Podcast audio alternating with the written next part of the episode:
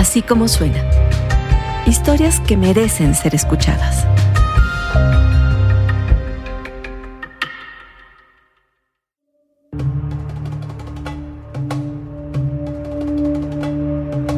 Una marsopa que está en peligro de extinción. Un pescado cuya vejiga puede venderse por miles de dólares en el mercado negro. Y el camarón colosal, que es delicioso y popular como comida en muchas partes del mundo. Hoy, desde aquí, les queremos recomendar la nueva temporada de La Captura, un podcast de Foreign Policy y el Walton Family Foundation. Un podcast que viaja al Golfo de California para destapar el lado oscuro de la industria pesquera global, donde los pescadores locales tienen una decisión imposible entre la necesidad de ganarse la vida y proteger los hábitats marinos de los que dependen. Escucha la captura y así lo recomendamos aquí, donde quiera que tú escuches tus podcasts. Y ahora sí, nuestro así como suena. Nos vamos a otro lugar cerca del mar, a Cancún, para contarles de alguna manera la historia de Cancún. Una historia que también tiene que ver con la formación de pandillas hace 20, 25, 30 años, de cómo los jóvenes, los niños, un poco abandonados por sus familias que trabajan todo el día en la industria turística, formaron pandillas en sus barrios, en sus manzanas para protegerse. Y cómo de esto se ha pasado hoy al crimen organizado. Como cuando llegaron las grandes bandas internacionales, aprovecharon estas organizaciones comunitarias y de defensa local para hoy cometer crímenes. Esta es una historia que nos cuenta ya desde Cancún Ricardo Hernández en Así como suena.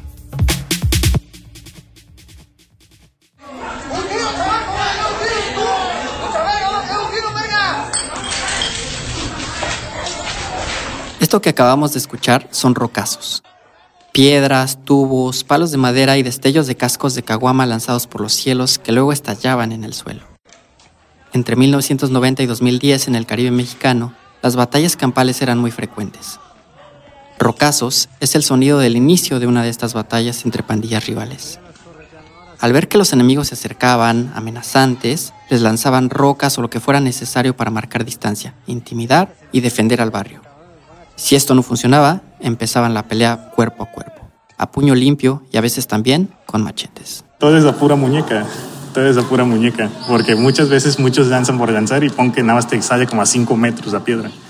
Entonces, si tiras la fuerza con el brazo y con la fuerza de la muñeca, al saberla mover, puedes aventar la piedra mucho más lejos para evitar tampoco tener una confrontación directa con la otra pandilla. Él es Gilbert Mejía, de 26 años. Lleva la pandilla en la sangre. Sus tíos, sus primos y hasta su propia madre fueron pandilleros, fundadores de Aguas Negras, una de las más respetadas de Cancún, una de las pocas que aún sobrevive. Cancún no se divide por colonias, sino por supermanzanas y regiones.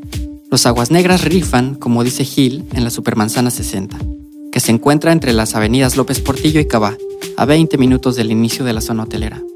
La abreviatura de la pandilla era ANS60, como Gil lo dice, ANS60. Así grafiteaban las calles para marcar territorio. El día de la entrevista Gil viste playera y pantalones holgados y una barba que le delinea la mandíbula. Es alto, moreno, robusto y siempre lleva la barbilla alzada y acomoda el rostro para dar el perfil. Eso y su altura hace parecer que te mira hacia abajo, displicente, intimidante, con un dejo de orgullo y con la confianza de haber vivido una vida de pandillero, de haberse ganado con encarnizadas peleas el mote de El Diablo. En su casa, donde vivía con su padre, madre y hermano, más sus tíos y sus respectivas familias, desde que tiene memoria había palos, machetes y cosas que usaban en las peleas, y también mucha cerveza.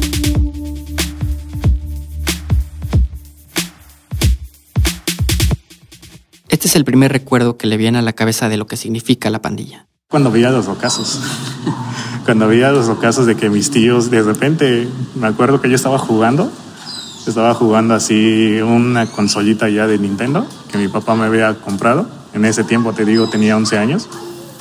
De repente veo que mi mamá se para, mi papá se paran y se fueron afuera.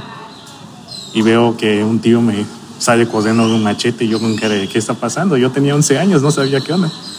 Y veo que todos los vecinos empezaron a salir, todos los chamacos en esa época, jóvenes de 15, 18 años, saliendo todos y empezaron a gritar de que esto, que pura AN 60, que esto, y correteando a otros que venían de otras calles. ¿Y que eran otras pandillas? Eran otra, otra pandilla. Entonces yo me quedaba viendo y cuando llegaron mis papás yo les pregunté qué pasó. Ah, son pedos entre bandas. Y yo me quedé con cara de ¿y por qué? Y como siempre he sido muy curioso en ese aspecto, pues me gustó, me gustó saber cuando ellos me empezaron a explicar qué es eso. Y un tío se acercó y me dijo, muy pronto, dice, cuando vayas creciendo tú vas a ser parte igual, dice, así que ponte verga, así me dijo. Entonces yo dije, qué chingón, quiero hacerlo. Y ellos me fueron ayudando o fueron enseñándome, una pues a protegerme y otra a no tener miedo, que es lo principalmente para una pandilla. Y así Gil aprendió a defenderse, a pelear, a roquear. Su tío era quien le lanzaba los puñetazos que debía esquivar y luego responder, arrojado, sin quejarse, siempre tirando a ganar, a imponerse al rival. Y si lloraba, era su propia madre quien lo amenazaba. Más te vale que no llores, se te va peor, recuerda Gil que le decía. A los 13 años, cuando Gil ya había demostrado habilidad para pelear, se graduó. Ya era parte de la pandilla. Ahora le tocaba defender su barrio, que es el mandato que tienen tatuado todas las pandillas. Y aunque todas tienen este deber, los aguas negras se lo tomaban muy en serio. Eso lo distinguió del resto. Los miembros de Aguas Negras protegían a los vecinos de otros pandilleros. Actuaban ante robos, perseguían al ratero para que devolvieras las pertenencias hurtadas. También defendían a las señoras de esposos violentadores y borrachos. Y esto incluía darle una golpiza al abusador como correctivo. Pero hacían más cosas que pelear. Por ejemplo, cuando en 2005 el huracán Vilma tocó tierra en el Caribe mexicano y dejó a la ciudad sin luz, mucha gente comenzó a cometer actos vandálicos, a saquear tiendas, a robar casas. Los aguas negras pusieron puestos de vigilancia y barricadas. Cercaron las calles, todos los vecinos, no se turnaban cada cierto... Cada vecino se turnaban así de que no, pues tú duermes hoy mientras nosotros vigilamos. Y así se iba. Para evitar saqueos. Para evitar saqueos y para también defenderse entre ellos. Y pues fue algo que me gustó porque el sentido de comunidad y el sentido de unión que había. Los Aguas Negras se ganaron a su comunidad. Después del huracán, la pandilla creció, llegaron a ser más de 100 miembros. Muchos eran niños, otros adolescentes y algunos mayores de edad, que se juntaban cada noche en la calle 4 Poniente. Para Gil y para muchos otros, aquellos fueron los mejores años de su vida. Piensa un momento como joven, como persona de 13, 14, 15 años, que deja atrás los juegos de la infancia. Sale a la calle y ve a otro grupo de chavos pasarla bien. Se acerca con deseos de pertenecer y más temprano que tarde eres aceptado. Te sientes protegido, ganas confianza en ti mismo, tejes lazos afectivos, de hermandad y hasta te consigues una novia. Estas pandillas se la pasan horas y horas desparramadas en la esquina, tomando cerveza, fumando tabaco y marihuana, riendo. Al pandillero no le preocupa el paso del tiempo ni ser productivo no obedece a ese pequeño dictador llamado reloj.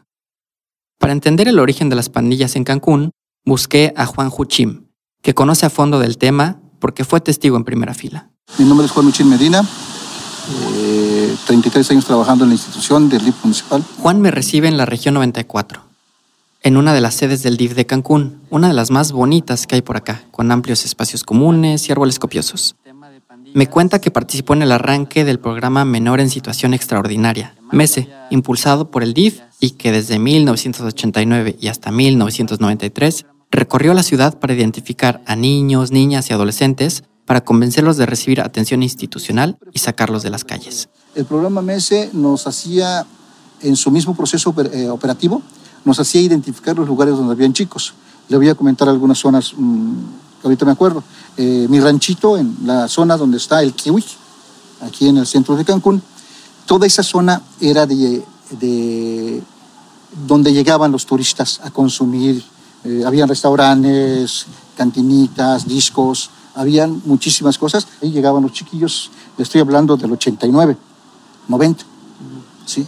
Eh, llegaban los chiquillos en, esa zona a, vender productos, pulseritas, títeres, eh, vendían besos, este, lo que se les ocurriera a los chavitos, y ellos llevaban a cabo esa actividad con el fin de hacerse de dinero. En ese tiempo, Cancún experimentó un cambio drástico como destino turístico, pues recibió capital extranjero para construir más hoteles. Y boom, creció exponencialmente.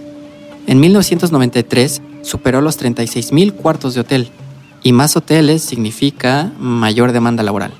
Así fue como miles de personas llegaron por oleadas a Cancún.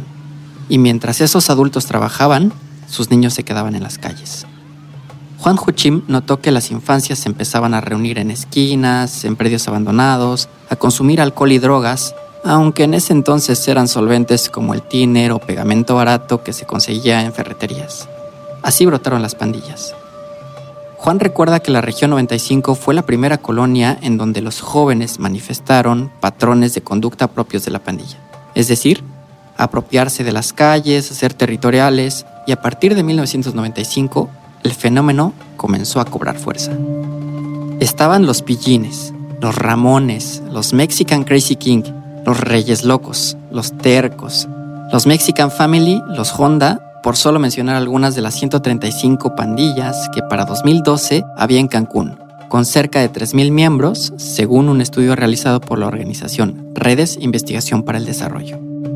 Las pandillas empezaron a figurar en los noticieros, que reportaban los rocazos. Los microcholos se enfrentan a los corales, los chiles fritos atacan a los galletos. Sus madres y sus padres estaban ausentes, ocupados con sus trabajos en el sector turístico. Los jóvenes manifestaban conductas cada vez más antisociales y hasta delictivas, que fueron escalando, pasaron de asaltos a homicidios. Esa violencia era síntoma del daño psicológico generado en familias disfuncionales, pero también de malestares sociales de una ciudad tan desigual como Cancún, que en esos años empezó a crecer en barrios marginales y precarizados. La violencia también escaló a causa de la irrupción del crimen organizado. En ese entonces comenzaron a figurar cárteles como los Zetas, Wolfo, Juárez y los Pelones, que se disputaban el control sobre el trasiego de drogas, armas y migrantes. Estos grupos llegaron a Cancún, se infiltraron en las pandillas y las dinamitaron hasta extinguirlas casi por completo. En particular, los Pelones, ese cártel que nació en Cancún y que ahora se ha expandido a todo el Caribe mexicano, aprovechó la estructura que habían construido las pandillas para operar desde ahí. También sacó ventaja de la pobreza y necesidad de los jóvenes para reclutarlos con la promesa de darles dinero y poder. Mónica Franco, investigadora criminóloga asociada del Observatorio de la Gobernanza para la Cooperación y el Desarrollo, es una de las personas que mejor entiende de fenómenos delictivos en esta región del Caribe y quien ha estudiado el tema de las pandillas. Los grupitos que se organizan como pandilla venden sus servicios al crimen de esa manera también está. Entonces somos 10 que estamos organizados, que fíjense que nos proponen que cuidemos allí. Pero puede ser otro día otra, otro grupo de delincuencia que ahora nos proponen que entremos droga a la cárcel. Ahora entonces todavía hay estos grupitos que, que no es que sean parte de una estructura criminal, pero trabajan. Eh, levantamos esta chava y la vendemos al grupo tal. O levantamos este cuate dame a mí 5 mil y ustedes ya pidan de la familia lo que quieran.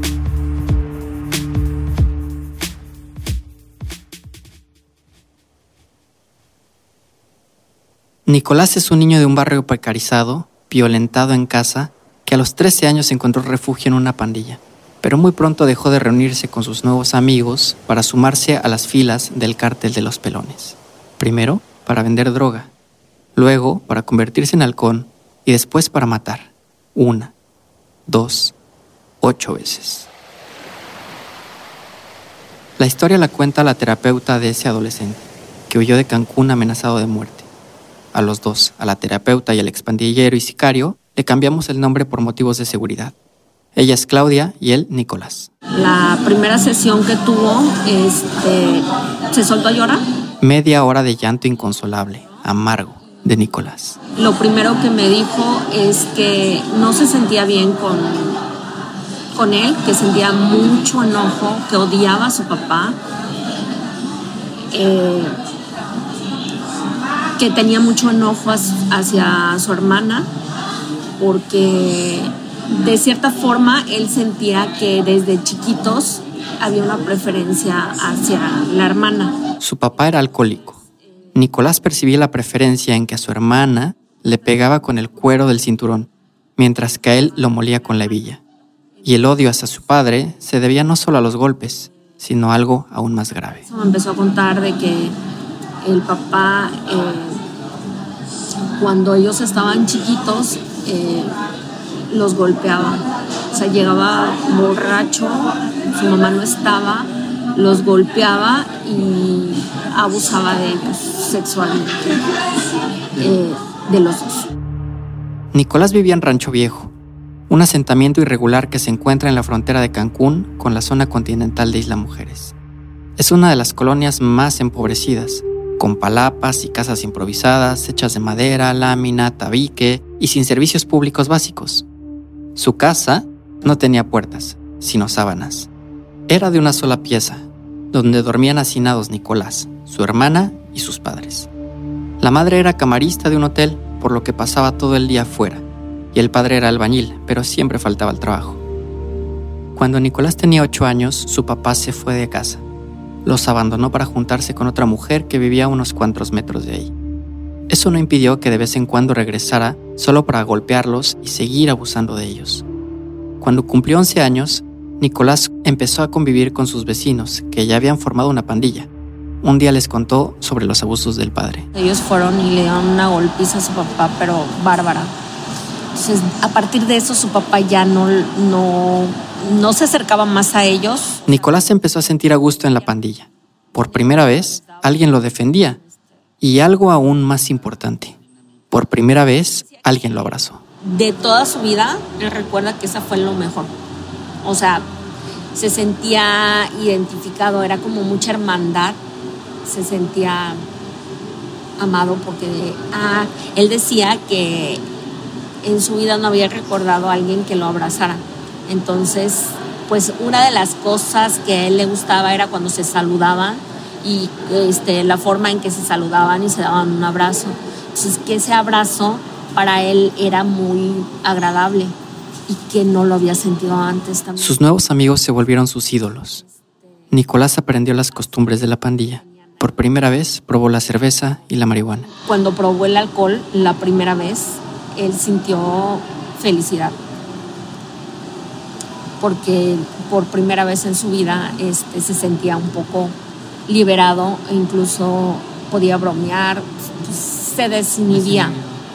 Y cuando probó la marihuana, este, él decía que cuando era más chiquito, él no podía dormir porque tenía muchas pesadillas y aparte estaba en alerta porque a su mamá le cambiaban los horarios y a veces entraba en la mañana, a veces entraba como del mediodía, pero a veces salía en la madrugada, le tocó o no le tocaba el turno de la noche, pues dormían solos. Entonces era como esta parte que siempre estar alerta por él, por su hermana. Solo con alcohol y marihuana Nicolás podía dormir. Pasaron un par de años hasta que en 2019 los pelones se hicieron del control de la colonia. Para entonces, Nicolás había dejado sus estudios. Hacía pequeños trabajos en la colonia con los que conseguía algo de dinero. Una chava de la colonia le gustaba Quería comprarle regalos, quería cortejarla. Tal vez por eso aceptó la oferta que le hicieron los del cártel, vender marihuana en la colonia. Con el dinero, Nicolás compró rosas y chocolates para su enamorada. Pero al final, esa mujer se involucró con un miembro de los pelones. El despecho lo movió más que el amor. Nicolás decidió hacer lo necesario para ascender en el cártel. Después de eso empezó con, ¿quieres ganar más? Entonces vas a tener que hacer otro tipo de encargos.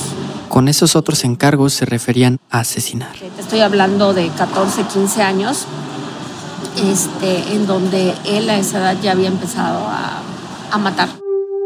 La primera vez que mató fue una suerte de rito de iniciación para que lo aceptaran dentro del cártel. Le dieron un arma, le señalaron a la víctima sin darle más información y le dieron la orden. Luego, el cártel le dio una moto y más encargos. En dos años, Nicolás llevaba ocho ejecuciones. Ser parte del crimen organizado no le dio riqueza. Por cada muerto, a Nicolás le pagaban entre 500 y 2 mil pesos. El límite llegó para Nicolás a los 17 años, cuando le ordenaron matar a su mejor amigo. Él metió al amigo, a la banda, ¿no? Entonces el amigo un día se emborracha, está drogado y empieza a hablar de más con otras personas. Entonces ahí es un reguero de pólvora, todo se sabe, por todos lados hay oídos entonces van y le dicen al jefe y entonces el jefe le dijo, mira, es tu culpa porque tú lo metiste y porque cuando tú lo metiste tú respondías por él. Entonces toca, o tú o él, y pues tuvo que hacerlo. Dice que de todas las muertes que cargaba, esa fue la peor. Ese día fueron dos días que quedó como inconsciente y él se quería morir. Nicolás intentó suicidarse en la habitación donde su padre abusó sexualmente de él. Ató la cuerda en una de las traves del techo, se ajustó el otro extremo alrededor del cuello y se colgó. Su cuerpo se balanceó por un momento y luego cayó al suelo. La cuerda se había reventado. Después de eso, Nicolás acudió a las sesiones de terapia donde recibió por primera vez una respuesta profesional, institucional, que le dio herramientas para enfrentar su situación y que también le salvó la vida, pues le dio esperanzas y coraje para abandonar el cártel.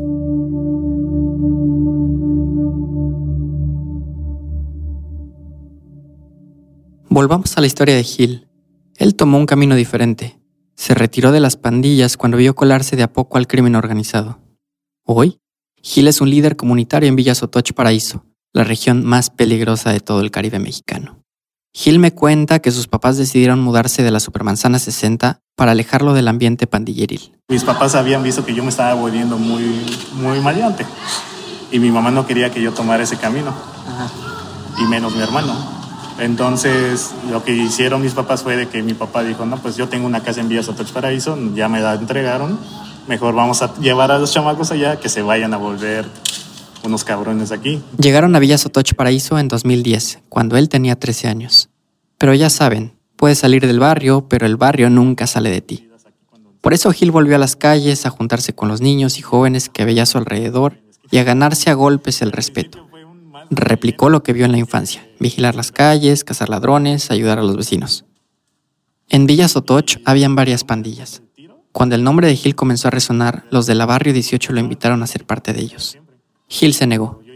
Y es que Aguas Negras, la pandilla familiar, tenía simpatías con los sureños, enemigos a muerte de los Barrio 18. A cambio de la lealtad mostrada, los sureños, que también tenían presencia en Villa Sotoch Paraíso, lo cobijaron. Gil tomó distancia, era consciente de que estaban dispuestos a pelear el territorio con cárteles como Los Pelones, el Jalisco Nueva Generación y Sinaloa. ¿Y qué crees que fue en ti o que pasó más en ti el quererte separar que en querer seguir? Porque luego es como muy frágil esa, esa línea, ¿no? De, ay, si me gana la desmadre, me gana el interés de ganar dinero, más poder, qué sé yo. Pero en ti, ¿qué crees que, que hizo sentido que no, que decidieras no seguir ese camino? Pues a mí, lo que me hizo ahorita sí ver mucho. Una, realmente no te voy a decir que ay, yo fui maduro y dije, no, esto no me, no me conviene, ¿no? Realmente fue como una promesa, porque mi mamá se enfermó de cáncer de mama y pues llevaba dos años peleando con ese cáncer. Y cuando vi que mi mamá ya estaba como que muy, de que no se le iba y al contrario estaba crece y crece más el tumor, fue como de que yo dije, no, pues, ¿sabes qué? No creo mucho en las religiones, pero en ese día se me salió y dije, ¿sabes qué? Si te voy a prometer algo, si, mi, tú, si se llega a curar mi mamá, yo me salgo de todo y me pues busco todo, todo lo que sea posible para poder hacer un buen camino de todo esto y alejarme porque yo sí me sentía poderoso. No te lo niego, me sentía poderoso, me sentía muy cabrón de que donde quiera que iba, no, pues el diablo, no, pues que si querían hacer algo, no, pues vamos a pedir para, al diablo para que nos ayude, ¿no? Entonces, cuando de repente se fue disminuyendo todo, el cáncer de mi mamá, y cuando le tocó tocar la campana de que ella estaba libre de cáncer, dije, no, pues promesa es promesa, ¿no? Por más de que me quería ganar así, de que seguir, me gustaba el poder, de decir, no, pues me tienen un respeto, me tienen un poder, no tocan a mi familia, que era lo principal que yo quería, que no tocaran a mi familia. Cuando dije, no, pues ¿Es eso o que mi mamá sigue enferma? No, pues sabes que hasta acá. Mientras su madre estaba en remisión, tuvo la tentación de regresar a la vida pandilleril e incluso probar en el crimen organizado. El tratamiento había sido costoso y Gil estaba desempleado. Le ofrecieron hasta 10 mil pesos a la semana por ceder, pero ganó la prudencia. Dos de sus mejores amigos, involucrados con el narcotráfico, fueron asesinados esa misma semana. Justo hace unos días se cumplió 18, el 18 de febrero, cinco años de la muerte de los dos amigos. De repente 18, yo me desperté, mis papás se fueron a, su terreno y yo dije, pues, ¿sabes qué? Chingue su madre, dije, hoy voy a hablar con esos güeyes a ver qué onda, ¿no? Me estoy despertando, no sé cómo estoy abriendo la puerta de mi casa cuando escucho pa, pa, los balazos. Y salgo sin mi camisa, sin, así literalmente sin camisa, salgo y sin chanclas, porque dije, ¿qué pedo? Cuando salgo vi a los güeyes corriendo y a mis amigos tirados, que eran dos amigos que crecieron junto conmigo aquí en Villa Sotoch Paraíso. Entonces, cuando los vi tirados, yo inmediatamente corrí. Otro amigo correteó a los sicarios y yo fui directo a ver a mis amigos. Entonces, cuando yo los vi tirados y tratando de sobrevivir, todos, inmediatamente toda la banda dijo, no, güey, presiónale. Yo me agarré, agarré una toalla que sacaron, empecé a presionar las heridas, pero pues todo eso fue un golpe fuerte, porque me dio a entender de que si yo tomaba ese camino, eso me iba a pasar. Entonces, cuando los vi morir, porque murieron directamente en mis brazos, que su nombre era Fifty y el otro el güero, decíamos, o Hanner se llamaba, mejor dicho. Cuando él murió en, en, nuestros brazos de varios, pues fue que dijimos, bueno, yo en mi perspectiva dije, no, pues sabes qué, hasta aquí, Yo no, no quiero ver eso, no quiero ver a mi mamá gritando que por, por qué me mataron, no quiero ver a mi hermano allá consolando a mi mamá, que tampoco no puede ni consolarse. No quiero ver nada de eso. Yo no quiero ver a mi mamá así. La determinación de Gil de mantenerse al margen del crimen organizado y su genuina preocupación por el barrio le dieron credibilidad y respeto. Su fama llegó hasta la una organización dedicada a disminuir la inseguridad. El nombre de esta asociación civil es Mesa Ciudadana de Seguridad y Justicia de Cancún e Isla Mujeres. Ahí lo invitaron a trazar estrategias para pacificar Villa Sotocho Paraíso, su barrio, por el que guarda tanto cariño. Una de las primeras acciones que emprendió Gil es el proyecto Haciendo Barrio, que organiza batallas de rap como una opción recreativa y cultural para alejar a los jóvenes del crimen organizado. El programa ha despertado gran interés entre los chicos y chicas de la colonia. Gil sabe que no todo está perdido y quiere que los demás también lo sepan. Ese es su rap.